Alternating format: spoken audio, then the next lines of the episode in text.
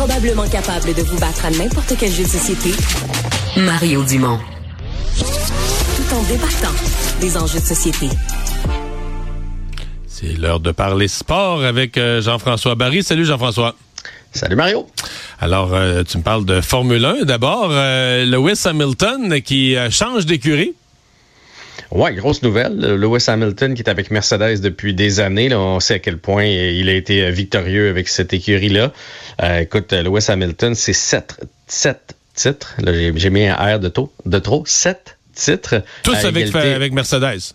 Oui, à égalité avec euh, Michael Schumacher, mais là, euh, l'écurie va beaucoup moins bien. Là. Avec McLaren, je dis Mercedes, excuse-moi, j'écris tellement en patte de mouche. J'ai vu que ça commençait Mais c'est pas la même, Mercedes-McLaren, Peut-être que ça s'appelait le même avant. Moi, je suis plus ça beaucoup. Raison. Je pense que moi non plus, je suis loin. je suis ça. beaucoup, mais c'est une grosse nouvelle. Là. On mais, ce que je voyais euh, aujourd'hui, c'est que les, fans de Formule 1 faisaient des, des mimes sur les réseaux sociaux montrant que tous les champions qui sont allés avec Ferrari, je pense que c'est trois ou quatre champions dans les, les, les, les, les 15-20 dernières années qui sont allés avec Ferrari, ça a comme jamais bien fini. Ça a toujours fait de la... Mais je n'étais pas en mesure de vérifier ce fait-là. Je, je connais pas ça Formule 1 récente. Ouais, mais c'est comme un classique. sais, Je veux dire, l'écurie euh, mythique, c'est Ferrari. Lewis Hamilton, grand champion. Donc, aller finir ça là-bas, pour lui, c'est sûrement euh, quelque chose de, prestigieux. Il y a 39 ans, mine de rien, Lewis Hamilton. Je pensais pas qu'il était, vieux comme ah, ça.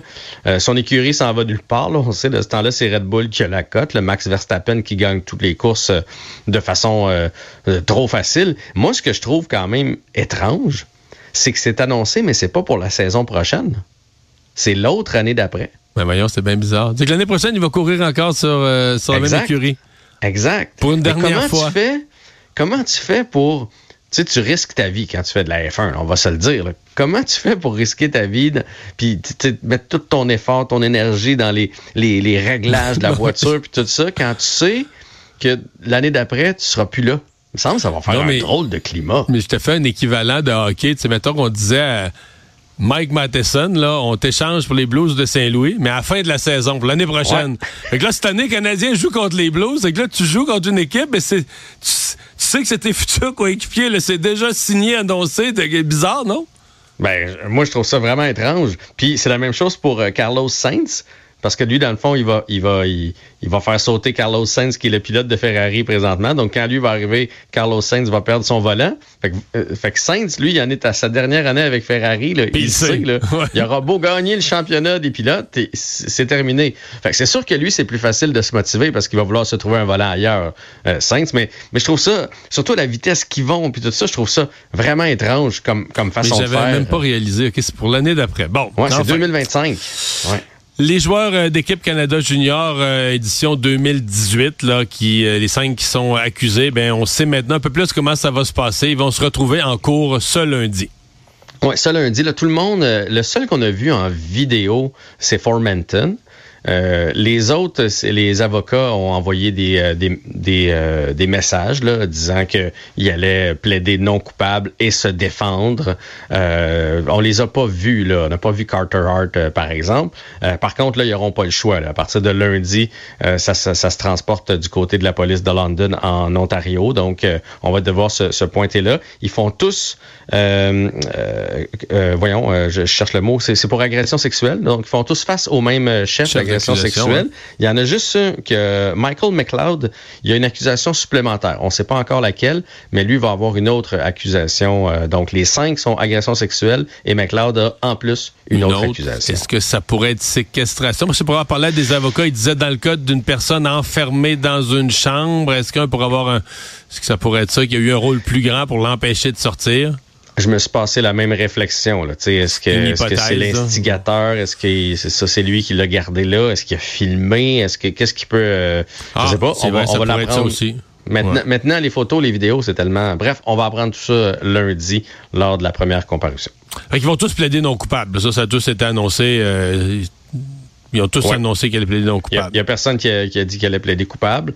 Euh, de toute façon, j'imagine que s'il y en avait un qui plaidait coupable, ça mettrait les autres dans l'embarras. Ça mettrait les autres un peu dans l'embarras. ça va être un gros, gros procès. Puis, écoute, on va suivre ça, c'est sûr. On n'a pas fini d'en entendre parler. Mais en bout de ligne, tout le monde va être perdant de tout ça. Hmm. Ça, c'est sûr et certain. Autant la ben, victime Là, présentement, présentement, au moment où il plaide non coupable, ça soulève quand même la question pourquoi Hockey Canada aurait payé, euh, je sais pas, on sait pas, on n'a pas le montant, mais mettons des millions pour quelque chose qui n'était jamais arrivé. Là. Ça, c'est l'autre question qu'on. Oui, mais tu sais.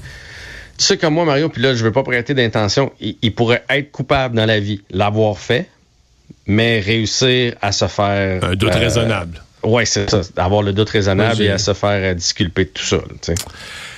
Prise de retraite euh, aujourd'hui euh, qui, euh, qui, qui, frappe dans la NFL parce que c'est un Québécois. C'est un Québécois qui malheureusement a été blessé plus souvent qu'à son tour, Anthony Auclair. Duclair, pardon, qui, qui, a décidé de prendre sa retraite. Il a annoncé ça aujourd'hui du côté de, du Roger parce qu'il va devenir entraîneur. C'est là qu'il a fait son, son, son football quand il était plus jeune. Donc, c'est l'heure de la retraite pour lui. Non, Anthony Auclair.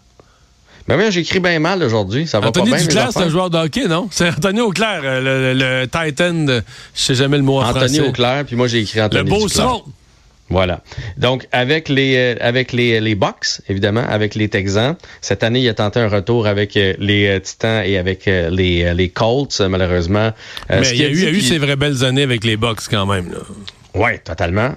Et là, ce qu'il a dit, c'est que dans le fond, le l'envie de jouer était plus assez grand versus le risque euh, de blessure puis les risques reliés à ce métier-là. Puis tu sais, quand tu es blessé année après année, tu fais les efforts, tu fais de la réhabilitation, tu essaies de revenir. Mais c'était euh, c'était empreint d'émotion quand même cette conférence de presse-là aujourd'hui. C'est rough, euh, c'est rough la NFL, on l'oublie, mais les carrières, là, les carrières sont courtes, les joueurs sont, ils sont souvent blessés, sont vite blessés on a tous en tête des étoiles, corps arrière étoiles qui restent longtemps. Mais si t'enlèves quelques positions comme ça, mais t'as plein d'autres positions où les joueurs, quand ils ont fait 5-6 ans, il y en a qui sont plus chanceux, mais il y en a beaucoup qui sont blessés. Puis à un moment donné, ben une fois que t'as été blessé longtemps, tu reviens, mais quelqu'un d'autre, un plus jeune, a pris ta place. Avec là, ben, t'es plus vraiment. Tu deviens le deuxième, le troisième. T'étais le premier Titan, là, tu reviens le deuxième ou le troisième. À un moment donné, t'es même plus le troisième, t'es sur l'équipe de pratique, l'équipe de réserve. Puis à un moment donné, euh, tu te demandes ce que tu fais là. C'est très, très difficile les carrières. Tu sais, ça a l'air prestigieux, les gros contrats, mm-hmm. l'argent, là. Mais c'est très dur, les carrières dans la, NFL. Mais on oublie ça, parce que souvent, c'est pas des joueurs étoiles aussi. les joueurs étoiles, on les suit, mais les joueurs de ligne ou les. Ah non, et on en les passe, puis on oublie qu'il y a plusieurs. Des carrières de 4, 5, 6 ans. C'est quand même des belles carrières, mais courtes, là, tu sais. Il y en a. Euh, en mais je pense que j'avais lu, c'est ça, que la, la carrière moyenne, c'était entre 3 et 4 ans dans, la NFL. Mais on a toujours des, Tom Brady de ce monde, puis des Kurt Cousins, puis tu fais, hey, eux autres, c'est 10, 15 ans à faire des millions, puis la grosse carrière. Mais c'est pas, pas, la majorité des joueurs. C'est pas la norme. merci Jean-François. Salut, Marie. À demain.